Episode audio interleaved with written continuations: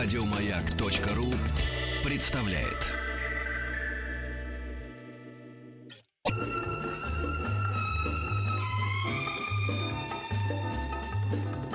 Дышите глубже. С Петром Фадеевым.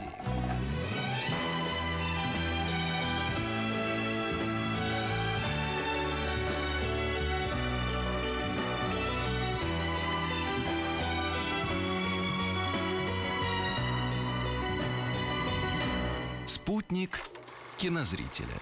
И, конечно, этот никто иной, как э, поклонник фильма «Духлес 2» Антон Долин.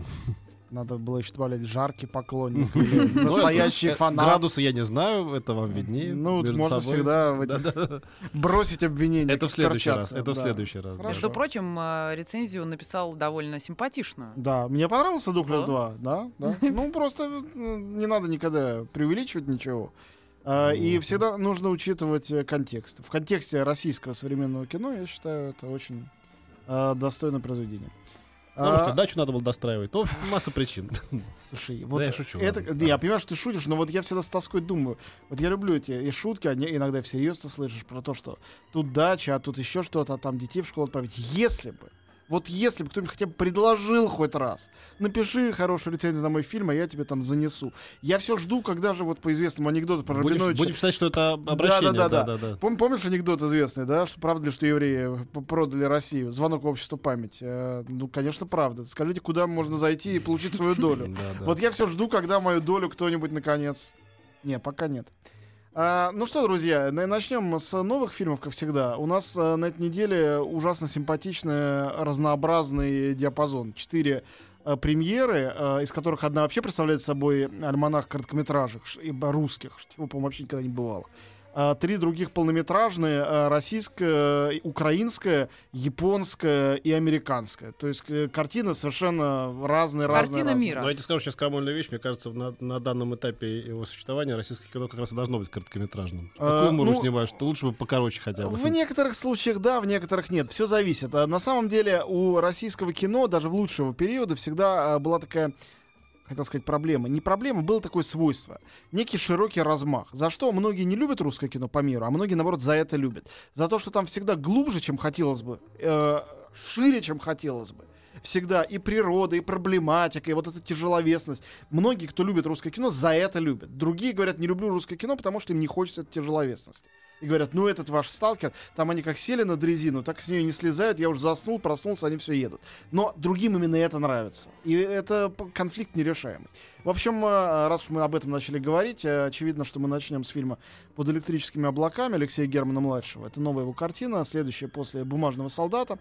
И опять э, имевший успех на фестивалях. Я напомню, что «Бумажный солдат» получал «Серебряного льва» на фестивале в Венеции, а «Под электрическими облаками» «Серебряного медведя» в Берлине. За Э, операторскую работу. За операторскую работу. А Причем это правда, что он так разобиделся, что уехал раньше э, конца фестиваля? Нет, неправда. А Правда, что он, э, не знаю, звали или нет, не вернулся в последний день за призом, но, строго говоря, приз должны были вручать операторам, а не режиссеру, и, возможно, поэтому он не приехал, и обида тут ни при чем. Не, ну фишка рассказывает, что он рассчитывал на главное, поскольку главного не дали, то он, ну и ладно, и вообще не буду Все может получать. быть, я ничего об этом не знаю, кроме того, что все режиссеры на всех фестивалях, включая Клинта Иствуда, твоего любимого, там, или там, э, ну, в идеале нет, потому что он не участвует в конкурсе уж последние 50 лет. Но, как правило, они присутствуют 2-3 дня максимум. Никто не сидит до конца. И в конце фестиваля остаются либо те, кто вернулся за призом, либо те, у кого фильм показывались в конце. А под- Либо Антон Долин. Ну, Антон Долин сначала до конца. Но на призы зато не претендует никогда.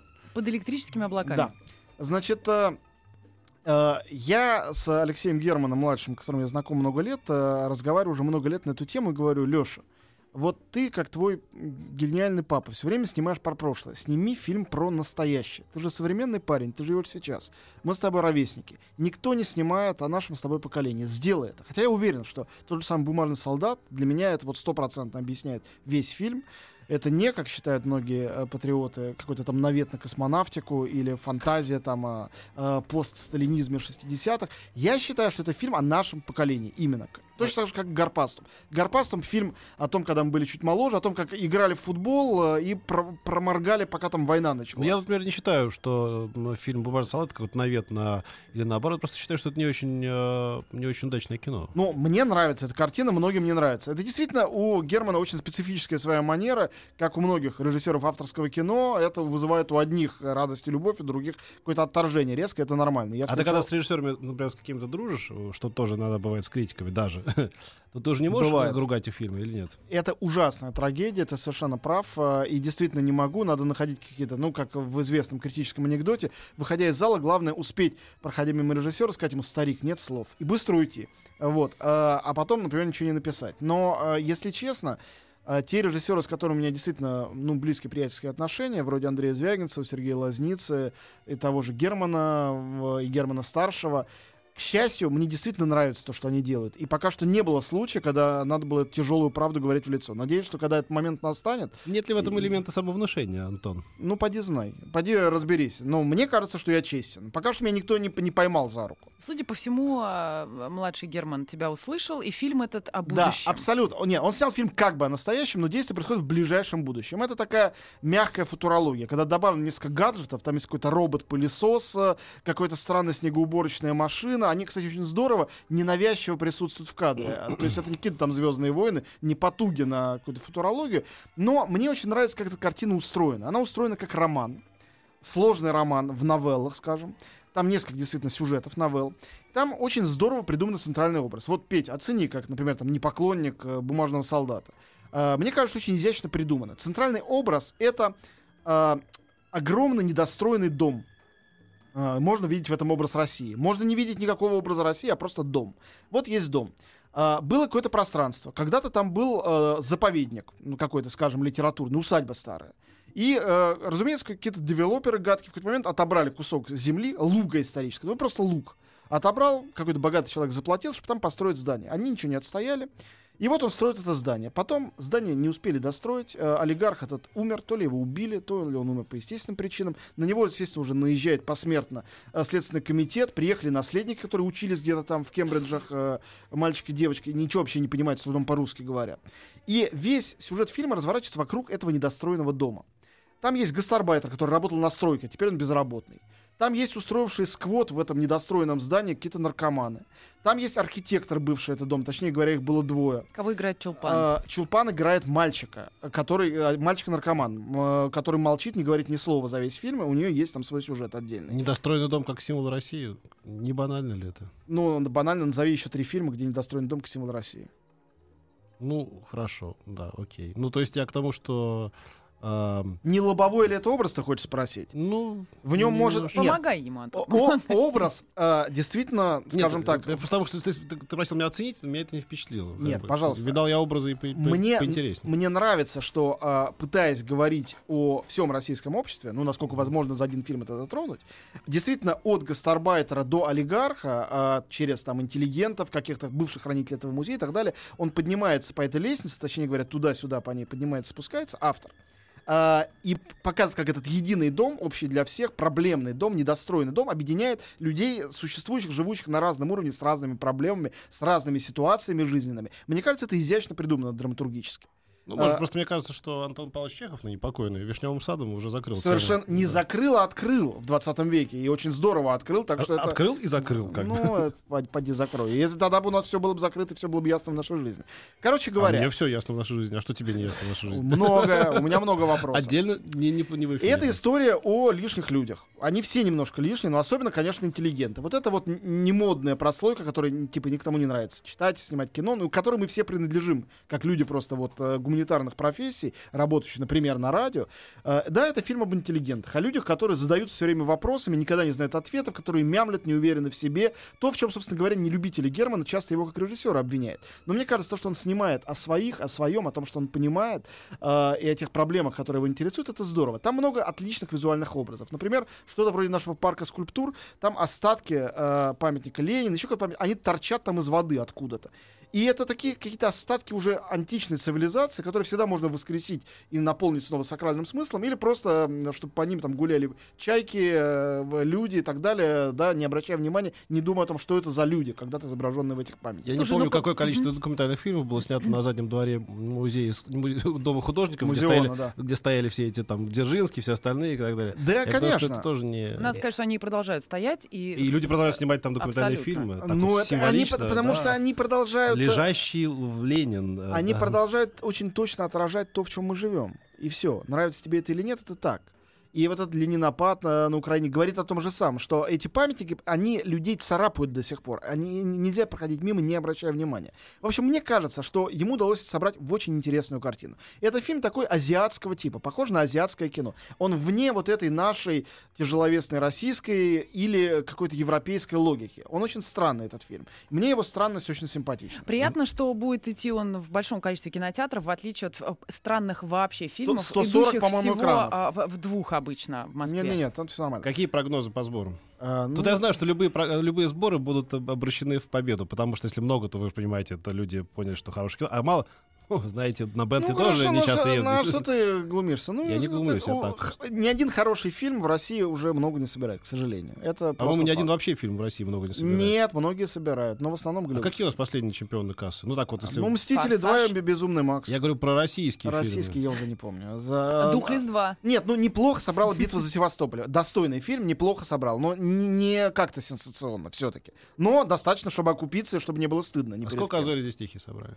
Там было, были не очень хорошие сборы. И цифры не скажу. Вот, э, русское кино продолжаю. Я Альманах. просто, я просто я к чему тебе говорю? Да. Это? сейчас от, там, от, от, от, от- отпрыгнем от, там, от Леши, от всех остальных. Я просто к тому, что наши кинематографисты, э, тут я сейчас не боюсь никого видеть, что это отличает большую часть наших они э, обожают обращать внимание на себя. Все, государство, общество, прокатчиков, зрителей, им все должны. Э, государство должно их финансировать, зрители должны ходить на их фильмы, критики должны о них хорошо писать, кинотеатры должны квотировать и выкидывать все выгодные фильмы в пользу них. Но при этом они почти ничего не делают, чтобы улучшить качество собственного производства. Петя, ты, с одной стороны, полностью прав, с другой стороны, просто хочу констатировать, что к э, Герману младшему, с моей точки зрения, это совершенно не А относится. я сейчас говорю про Лешу, я да, сказал, что ну, мы... потому мы да. начали уже с него, потому Да. что э, примеры для меня важные, интересные. Э, вот как говорят, эти фестивальные призы ничего не значат. Они значат, что 7 или 8 человек, съехавшиеся со всего мира, и в случае «Бумажного солдата», и в случае «Электрических облаков» там не было ни одного русского. Для них фамилия Герман Ты, совершенно... ты не защищай, я не нападаю Я не на защищаю, Алексея, да, я да. просто говорю, что вот некий нарциссизм авторского нашего кино, который и Леша Герман тоже представляет, и многие, это свойственно авторскому кино по всему миру.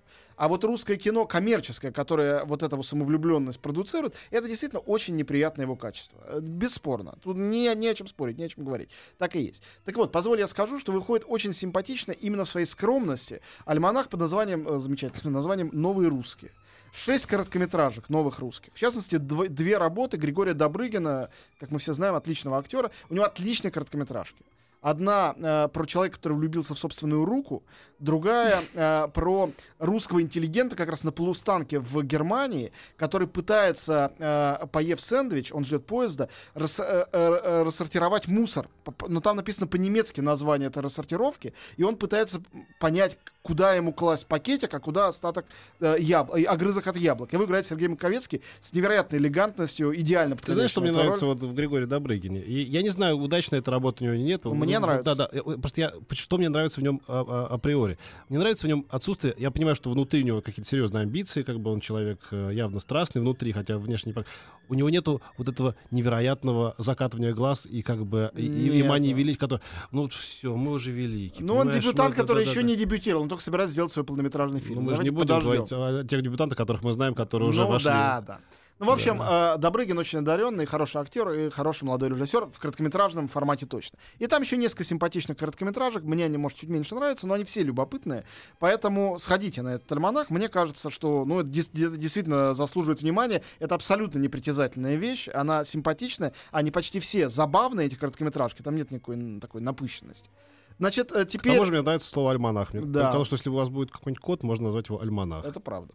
Значит, э, ин- информация для так называемых гиков, для поклонников э, специфического особенного кино. Вот те- которые знают слова, которые буду произносить, они все будут в восторге. Остальным знать, видимо, и не надо. Но я произнесу для тех, кто знает. Выходит Наруто, последний фильм. Ну, уже можно порадоваться тем, кто не знает, что он последний. Значит, э, По Нар- пустоте в моих глазах Да, ты понял, что да, я, да, я, абсолютно. это не гик этот. На- И- Наруто- и, Дробышева тоже. да, Наруто боюсь, это, что- это самый Я- культовый персонаж э, японской манги и аниме. Его аудитория многомиллионная по всему миру, она колоссальная, ее сосчитать невозможно. Рядом с ним то, что делает Миядзаки, мой кумир, в отличие от Наруто. А Миядзаки это, это даже не Тарковский, а действительно Алексей Герман младший. Потому что Наруто э, это подросток-ниндзя. Вот кто это такой. У него там ги- гигантское количество приключений. Это история взросления, это подружки. И в то же время он спасает мир. В последнем фильме там конец света, к- который он пытается спасти. Это очень качественная, красивая японская анимация. Абсолютно невразумительный сюжет. Понять, что происходит на экране, невозможно. Но думаю, что люди, которые следят последние 20 лет за приключением этого самого Наруто, испытают экстаз э, уже от начальных Вот я сейчас титров. смотрю, люди 12+, имейте в виду, хоть это и мультфильм, но... И это про а, подростков. И Я- для, для подростков. Я, знаешь, я понял вдруг, вот сейчас в эту секунду я понял, почему я не могу смотреть все эти аниме, аниме и так далее. Я понял, вот ты все-таки маленький еще, а я помню, в детстве у нас был такой фильм, который перепахал в сознание. Вот люди моего возраста поймут, если видели.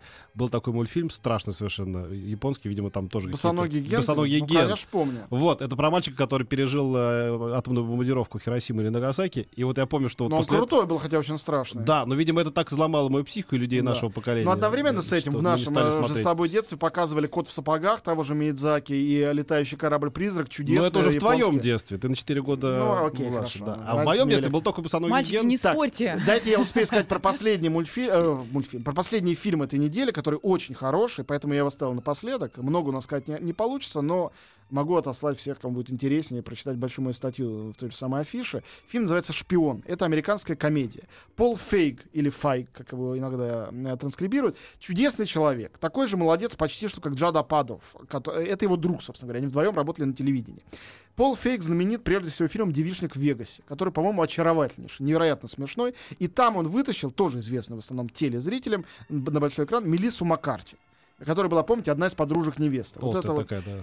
Изумительная актриса, невероятно смешная, какого-то природного обаяния, ну не знаю, э, обаяния Евгения Леонова уровня. То есть это действительно, по-моему, выдающаяся девушка. Шпион это вроде бы пародия, вот они тут вдвоем опять, она в главной роли, он режиссер. Вроде бы это пародия на шпионские боевики. Эти шпионские пародии достали, конечно. Их столько со времен там наших э, бриллиантовой руки и э, э, высокого блондина, и до сих пор бесконечное количество. Невозможно сосчитать. Но Шпион это феминистская пародия. Настоящий феминизм не в том, что женщины на шпильках красивые там всех победят, они только будут подружками Бонда, а в том, что они отбросят шпильки, снимут эти парики, перестанут, значит, снимут э, корсеты и превратятся в таких вот-вот теток, как эта главная героиня, которая на самом деле круче всех мужиков вместе взятых. В данном случае она круче, чем играющие тут две главные мужские роли, двух шпионов, соответственно, Джейсон Стэттем и Джуд Лоу. Оба англичане, и оба представлены два дегенерата. Один такой типа Джеймс Бонд, Джуд Лоу, который всегда в бабочке, э, пьет мартини, во всем элегантен. Она, разумеется, в него влюблена. И он, э, значит, с самого начала действует как полный лох. Второй, Джейсон Стэттем, он типа э, Супермен э, другой, который грубой силой берет, но он дегенерат совсем. В конце он э, э, садится в катер и говорит, э, я устал, дорогая, мне нужно расслабиться где-нибудь на Средиземном побережье, но мы увидимся вскоре, когда я вернусь. И красиво укатывает. А это все на берегу озера Балатон происходит. Две крайне друг на друга смотрят, он знает, что это озеро? Кажется, нет. В общем, э, это в- выражает всю суть этого фильма. Слушай, судя по кадрам, э, Верка Сердючка сюда Верка Сердючка там тоже играет. С, Джейсоном Там- Стэтхэмом. Там э, концерт Верки Сердючки, где происходит, значит, э, одна из важных погонь. И Мелисса Маккарти просто сказочная, она потрясающая Вот актриса. единственное, что это все, конечно, убьют в дубляже очередной раз. Но я смотрел в дубляже, мне показалось, что это неплохо. То есть наверняка в оригинале У нас же гораздо вообще смешнее. дубляжом, дубляжом это убивает. А, а в комедии мы так играем в комедии. как бы. Бывает, да. Э, Здравствуйте, вот так вот же. Это все как бы абсолютно... После этого люди Ты, выходят говорят, тупая американская комедия. Посмотрели но бы они без дубляжа. Это очень умная комедия, она совсем не тупая, в ней есть, есть- в ней есть грубые моменты. А, Это другое, это не говорит о тупости. Но есть и невероятно тонкие. И это не синефильская пародия для всех, кто смотрел все серии Джеймса Бонда. Абсолютно нет. Самый наивный, простодушный зритель может пойти, потому что это история домохозяйки, типологически, которая становится супергероиней, не превращаясь в красавицу, а именно оставаясь собой. Как остаться собой и стать главной героиней в этом всем. Очень круто. Фильм Босоногий ген... называется э, «Шпион», Да. напомню. Да. Босон- Шпион. Босоногий ген вообще жесть. Мама, мама, Тамака, мы несем вам молоко. Запомнил на всю жизнь Алексей из Петербурга. Вот я говорю, это мой ровесник. Алексей, посмотрите еще могилу светлячков. э, мы не можем, Исаута мы после этого уже не это, можем это смотреть. уже вас добьет окончательно, я просто обещаю. Вот, э, в общем, э, на этой неделе для любителей русского кино, если совсем коротко и, и повторить. Если такие и- остались. Да. Э, ф- Альманах «Новые русские» и «Под электрическими облаками». Для любителей американского кино чудесная комедия «Шпион». Для тех, кто любит Наруто, будет Наруто. А для Последний фильм. любителей э, не стареющей классики, а только улучшающейся с годами, послушайте наши следующие полчаса. Антон никуда не уходит. Это правда. Ведь он получает за это деньги.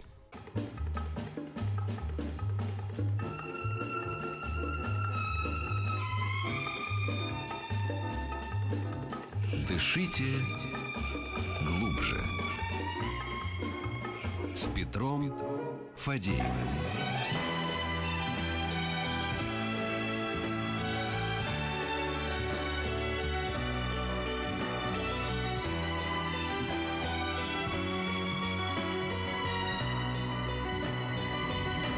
Спутник кинозрителя.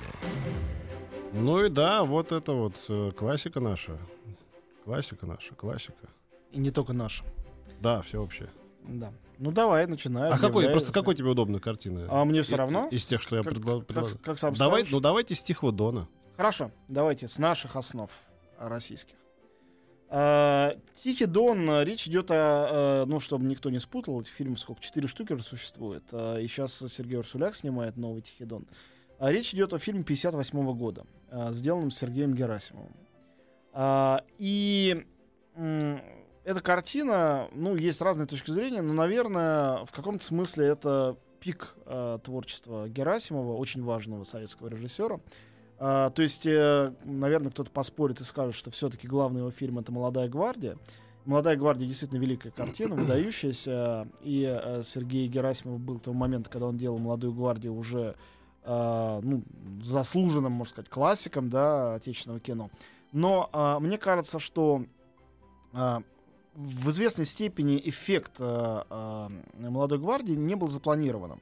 То есть э, «Молодая гвардия» — это был такой момент, э, э, когда все сложилось. Особенно, конечно, с молодыми актерами, которых он нашел, которые там половина из которых стел- сделали суперзвездами э, потом.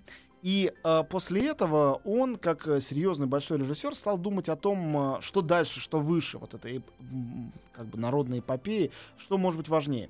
И он взял э, «Тихий Дон», э, роман, который к этому моменту э, был, ну, официально, неофициально, я уж не знаю, со всех сторон, мне кажется, провозглашен и считался э, ну, главной, самой вообще, какой-то, ко- которая только может быть, э, книгой Советской России. Ну и, собственно говоря, одним из подтверждений того, что э, есть советская литература, именно советская, э, которая может быть признана во всем мире. Надо сказать, что э, 58 год, когда вышел «Тихий Дон» фильм, а, это было еще до присуждения Нобелевской премии Михаилу Шолохову. Нобеля ему дали в 65-м. А, но через довольно долгое время после публикации, потому что последняя э, книга Тихого Дона была опубликована в 40 году. То есть э, это была уже классика, но еще не всемирная классика. И э, в очень большой степени, я думаю, к э, тому, что Тихий Дон стали переводить и потом дали приз, я имею в виду Нобеля в мире, в большой степени к этому привел именно фильм, именно экранизация. Потому что фильм э, был показан на нескольких фестивалях. Он получил три главные награды фестиваля. В те времена это было возможно. Когда, а, впрочем, там три фильма, три части. Вот, но, по-моему, они все по совокупности получали призы. Э, Фестиваль в Брюсселе, э, Московский международный кинофестиваль, всесоюзный, э, и э, Крыловарский фестиваль, который тогда был тоже немножко наш, э, но все-таки другой формально. Вот. Э, И мне кажется, что э, вот в этой картине, э, которая длится 350 минут, да, посчитайте, это сейчас, когда мы, и когда иногда, и там унесенный ветром, еще какие-то, когда какие-то старые картины, когда я смотрю, сколько они длились, прежде всего я ужасаюсь тому, а, насколько мы деградировали сейчас, что нам даже трехчасовой фильм, выходящий в кино, такой «Пират Карибского моря», мы думаем, ух ты, три часа в кино сидеть. Как такое может быть? Что люди, э, поколение наших там бабушек, дедушек и родителей даже, они совершенно спокойно шли на 5, на 6 часов. И погружение в этот другой мир, ну или вспомнить там Бондарчуковскую «Войну и мир», им казалось здорово, что они погружаются туда. Здорово, что это вот такой масштаб. Потому что эта длительность, это не была просто длительность, как в сериале. Это была длительность, связанная с глубиной э, темы, с разработкой характеров, с длительностью судеб, когда человек проживал целую жизнь. Ну и, конечно, те, кто проживает здесь целую жизнь, э, прежде всего, это Григорий Мелехов, главный герой, и Аксинья, его возлюбленная, это Петр Глебов и Элина Быстрицкая. А, для Элины Быстрицкой это была первая прославившая по-настоящему роль, но у нее было много таких ролей. Петр Глебов, знаменитый артист, в том числе и театральный, а, который э, был фронтовиком, который очень много в театре Станиславского играл. Для него, мне кажется, он на всю жизнь остался Григорием Мелеховым. Ничего важнее этого так не сыграл. Но действительно, потому что важнее этого непонятно, как возможно вообще для актера сыграть. А, в чем сложность этого материала, в чем сложность и этой книги, этого фильма? Это э, история 20 века всего. Ну, казалось бы, книжка написана в 40 году, но все равно весь этот век э, туда заключен, все это столетие. Ну, как в фильме Бертолуччи Новиченто 20 век, там действие заканчивается сразу после Второй мировой, все равно это весь век.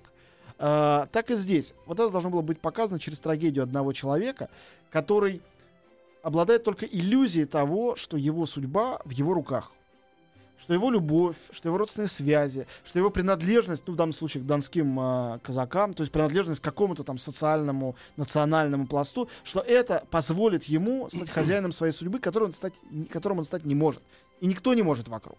И вот его трагическая судьба Мелехова, она позволяет нам э, на персонажей, даже каких-то второстепенных, третьестепенных, появляющихся ненадолго и в книге, и в фильме, э, смотреть совершенно другими глазами. Я думаю, что Герасиму удалось создать э, э, вместе, не будем забывать, с Владимиром Рапопортом, человек, который снимал это все, оператор тоже совершенно выдающийся, им удалось создать э, э, визуальный ряд э, своей глубиной и наполненностью, сложностью, эквивалентной литературному тексту. Мне кажется, что э, это э, уровень того киноромана, который даже как-то неловко назвать просто вот экранизацией, сказать. Вот это вот иллюстрации. Ну, это такая настоящая эпика такая, большая, грандиозная. Не... Да, оторваться, причем когда наши э, федеральные каналы показывают это как, как ни странно, лучшее время, для, мне кажется, для просмотра такой картины, это когда их показывают в воскресенье там с утра и почти весь день. Да, это да. Ты не оторв... Хочется погружаться ты оторваться в это. не можешь этого. И главное, что до чего они добились под, под руководством, конечно, режиссера, абсолютно, я не знаю, никто там не был в то время не жил, но ты понимаешь, что так они разговаривали, это там как бы снимается. Хотя ни, ни Глебов, ни тем более Быстрицкая, вообще никак, даже рядом там как-то не, не из тех мест, да, насколько я понимаю, но они добились какой-то абсолютной стопроцентной идентичности характеров. Я и все не, вокруг. Не знаю, к сожалению, истории фильма, то есть насколько там была серьезная подготовка к этому всему, но правда, что вот Глебов театральный актер, что это театральности, театральщины в этом э, фильме не ощущается Там нет проходных вообще. ролей, там, э, я не знаю, Глузский великолепный, там великолепный Дмитриев. Э, да, там небольшой. Да, да, да. И, и, и все это, конечно... А что сказал сам Михаил Шолохов? Он же видел эту картину. Да, ему, я, насколько мне известно и памятно, точно слова не процитирую, а, что он горд, что вот такую экранизацию сделали. А, то есть он посмотрел, конечно, фильм, и ну, в те времена не могли не показать. И мне кажется, вот еще одна вещь меня поражает. Она меня, честно говоря, поразила, и когда я впервые, э, вот закончив школу, помню, сейчас в 11 классе я читал впервые Тихий Дон. Меня поразило, что это дело в самые, писал в самые страшные сталинские годы. Потому что это такая сложная, неоднозначная вещь. Нет никакого безусловного прославления Красной Армии советской власти, как единственных прав, Слушай, когда правых рас, людей. Когда расстреливают Глузского, он, по-моему, в уста Глузкого вложил всю свою настоящую, мне кажется... Ну, настоящую... Не то, знаю, настоящую нет, но в любом случае там очень э, смелые тексты. Это как минимум двойственно. А, и ведь интересно, что судьба казачества — это действительно люди, которые были между, которые совершали свой выбор в сторону белого движения, красного или в сторону анархистов, вот этих зеленых. Они были между всеми. И это идеальный, получается, материал для того, чтобы показать человека, в жерновах истории. Ну, казаки это, собственно, те, кто не был крепостными. Да. Вот, единственное. Это, их, это как бы их изломало. То есть речь веке. идет о свободных людях, о том, что такое быть свободным человеком в условиях истории 20 века. Конечно, конечно. Поэтому, ну, для меня это очень важная экранизация, поэтому я с некоторой тревогой, хотя, конечно, с колоссальным любопытством жду того, что сделает Урсуляк. Суляк один из, я считаю, самых лучших э, сегодня в наш, на нашем телевидении работающих режиссеров. Очень мало кто, как он, относится к материалу вдумчиво, но э, то, что он делал до сих пор, э, и ликвидация, которая, конечно, отсылала к месту изменить нельзя, но была независимой вещью. И Исаев, который отсылал 17 мгновением весны, но совершенно в других обстоятельствах все было.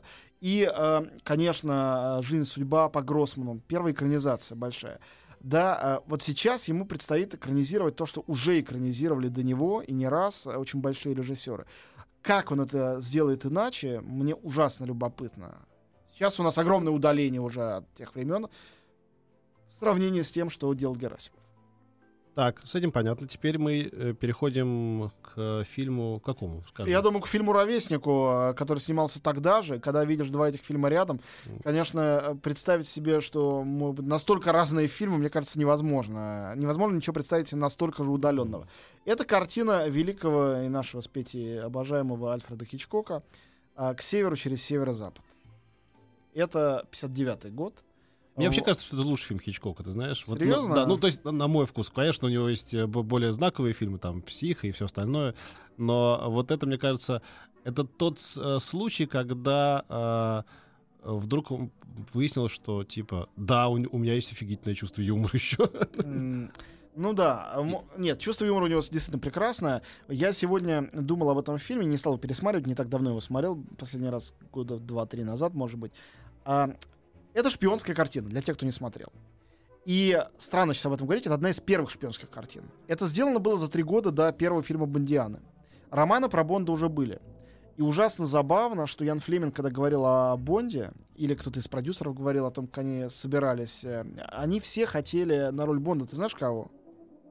Э, Легко догадаться. Они хотели именно Кэрри Гранта. Кэрри Гранта, да-да-да. Он просто стар был. Он сам сказал, я уже старый, ребят, я не пойду. Ему было под 60. Вот. Но им было все равно. Им казалось, что это- Потом вряд ли у вас что-то из этого выйдет. Да, да, да. Не, ну у них неплохо Да, все-таки. да, да. Но, а, в общем, конечно, а, Кэрри Грант э, это одна из лучших его ролей. Я напомню, что Хичкок э, открыто говорил, как он презирает вообще в гробу видел всех артистов. Ему все равно, какого артиста он снимает. Есть одно исключение. Артист, про которого ему не все равно. Это Кэрри Грант. И это действительно выдающийся актер. Это одна из его итоговых ролей. Он был к этому моменту уже супер знаменитостью. Не хочу говорить пошлых слов секс-символ, потому что он выше этого. Человек действительно потрясающей красоты, который спокойно э, поднимался над этой красотой, иронизировал над собой, и ему ничего не стоило это все. Вот, потому что его красоту ничто не могло поколебать.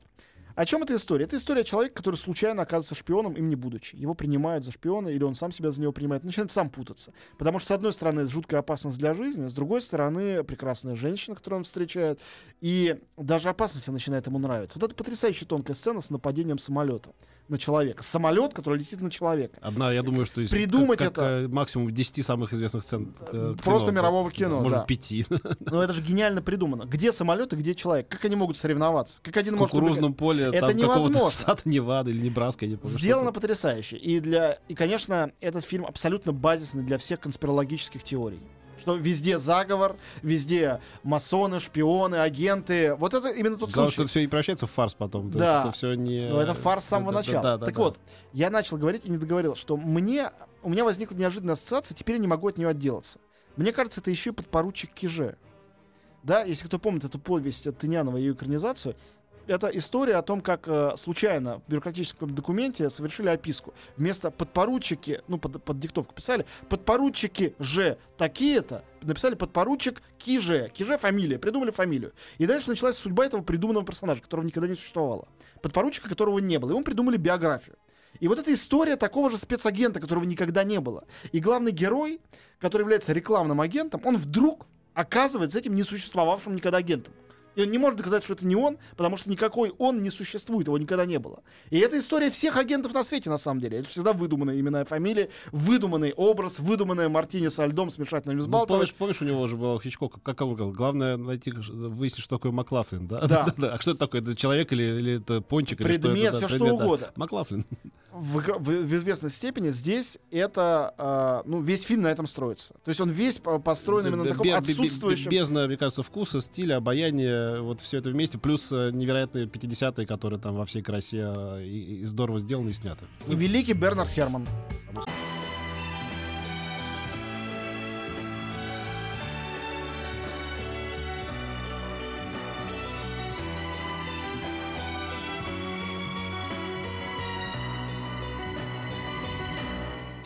Спутник А, кинозрителя.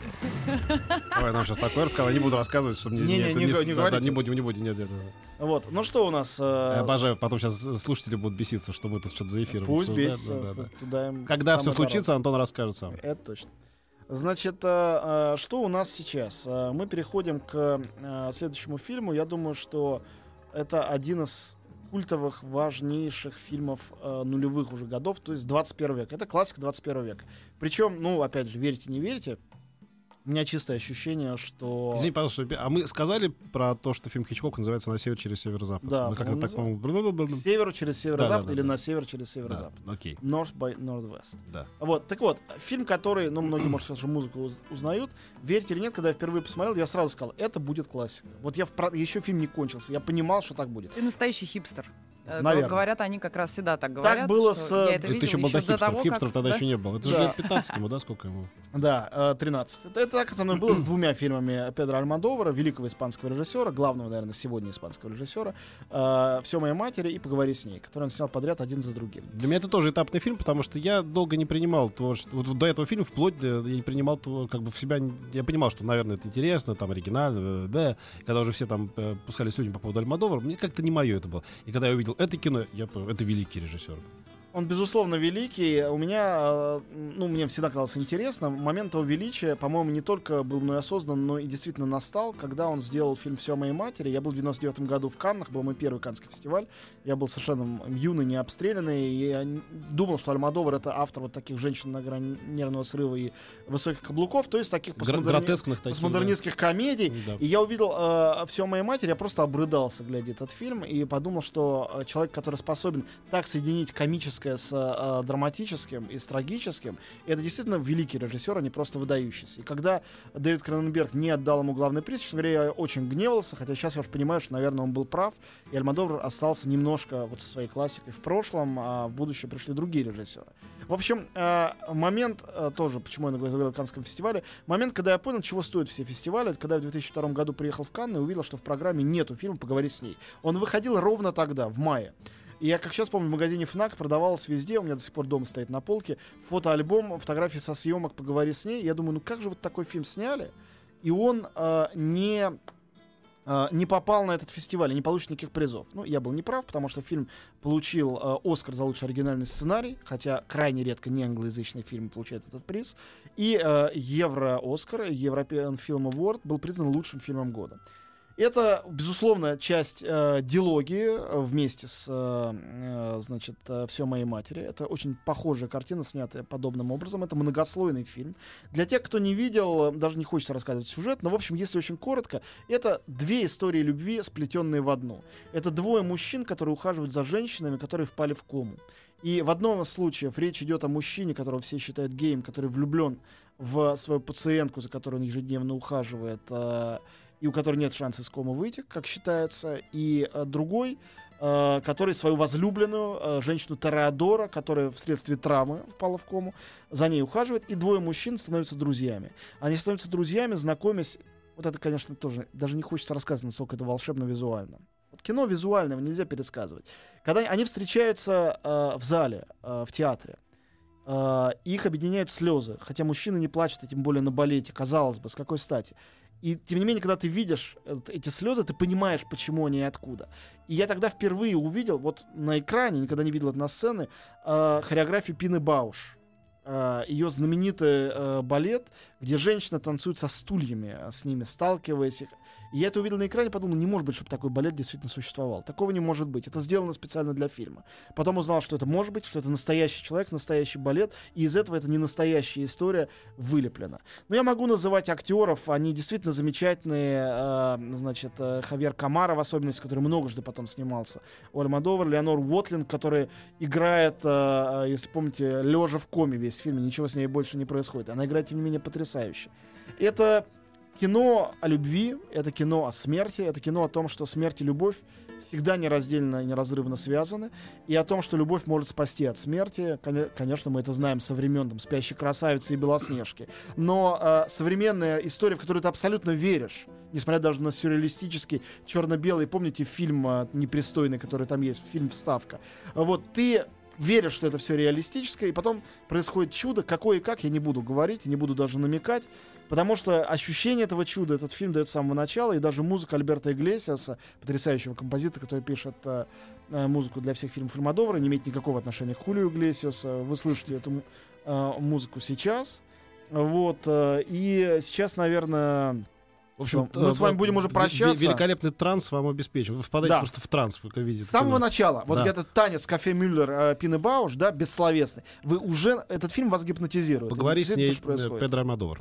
Да, 2002 год, если мы этого не Спасибо. назвали. Какой ты, Антон, Мы с тобой прощаемся до понедельника, когда Да. ты нам расскажешь про 70-е. Еще больше подкастов на радиомаяк.ру.